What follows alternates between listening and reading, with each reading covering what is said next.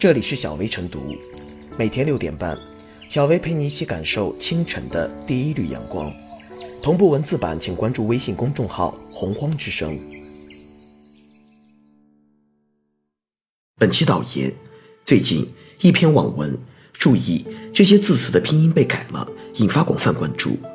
不少网友发现，小时候被语文老师改正的错误读音，如今却得到认证。对此，教育部有关部门回应，改后的审音表尚未通过审议，还应以原读音为准。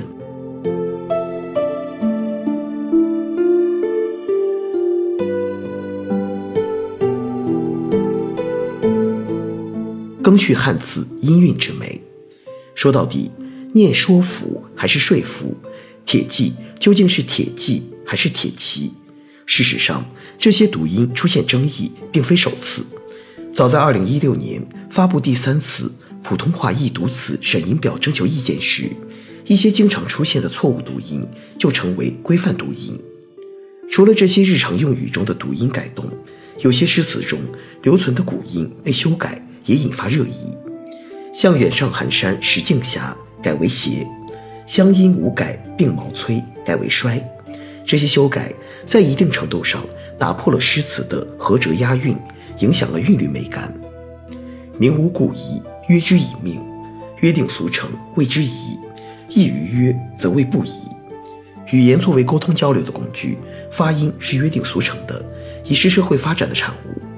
从春秋战国时期的雅言，到隋唐时期民族融合中塑造的唐韵，再到近代以北京语音为标准音形成的普通话，语音的流转从未停止。如果把语言比作一条河流，那么这条河流中既有河水奔腾而下，也随着支流的汇入、地势的起伏以及地貌、气候、植被的不同而不断变化，这是一个必然的现象。然而，河流之下也有着千万年沉淀而成的河床，在很大程度上可以说，这才是河流的本质。从历史的角度看，语言不仅是沟通的工具。更有着文化传承的功能，承载着一个民族共同的文化记忆。我们何其有幸，能在蒹葭苍苍、白露为霜中感受委婉的韵致，能从天似穹庐、笼盖四雅中体会旷野的苍凉。这是语言文字跨越时空的力量。诗词作为一种文学形态，更承载着文化与心灵的密码。中国传统诗歌对诗词读音相当讲究。既要押韵，更讲平仄，这是中国传统诗歌之所以有独特魅力的重要原因。即便读音已经发生巨大变化，我们仍能从这些音调韵脚中领略唐诗宋词的曼妙音符，而那些处于诗句关键位置的诗言，更保留下日常语言中已经不常见的读音，让人从中感悟音韵之美、语言之美。与反复诵读中感受历史的厚重，找到一脉相承的源头。从这个角度看，人们关注字词读音的修改，正是因为存有一份对传统文化的呵护之心。简而言之，人们希望留存这些诗言，其实也是想为传统文化在汉语发音中留存一些气焰，让日常交流的语言至少在诗歌中能够多一份诗情。我们不可能要求语言一成不变，相反，更有效率、更为实用、更能容纳当下生活的语言文字，本就是发展的大势所趋。但也应看到，在变动不居中，我们仍然需要找到接续传统的空间。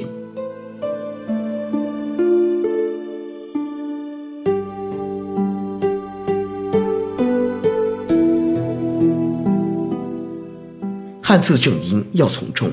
但不能流俗。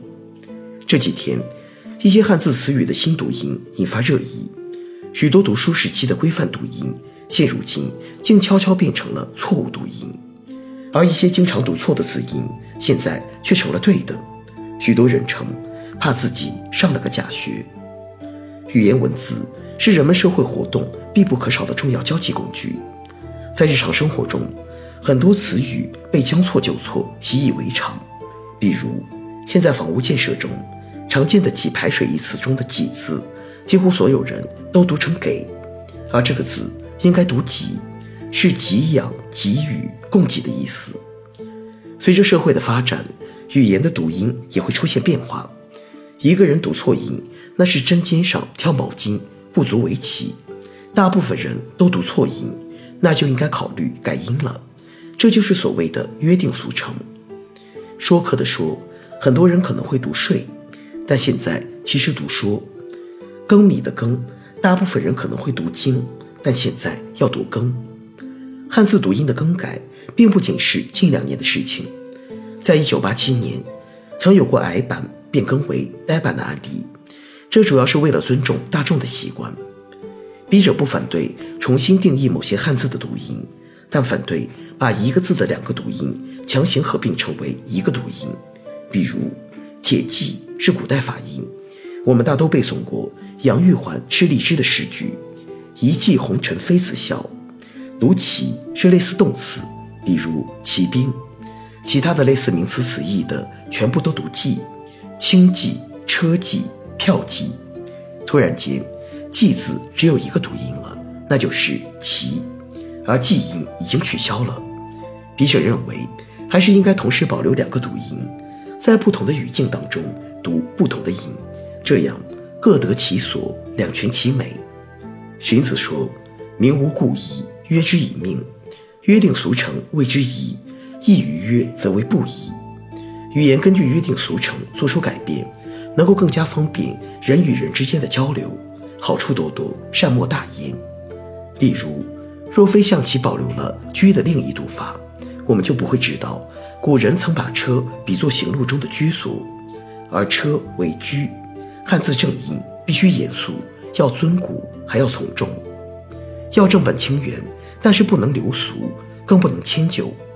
许多人发不好平舌音、翘舌音，或者说不准前鼻音、后鼻音，权威部门从来就没有因此有简化的打算。好在新闻只是源自国家语委曾发布的普通话易读词审音表修订稿征求意见稿，至今还未成定论。但网友的担心不失为一种意见反映。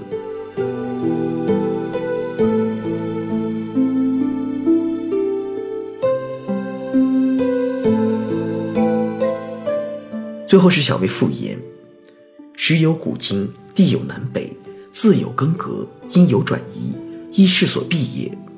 从古汉语到现代汉语，从繁体字到简体字，汉语言的活水池从来不是一成不变、波澜不惊的。但问题是，哪些可以变，又应该怎么变？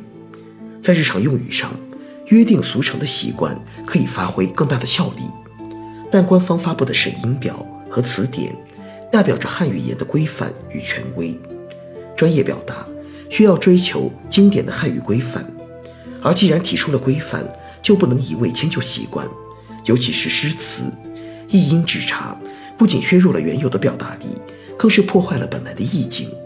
所以，对于古音，理应多点敬畏与尊重。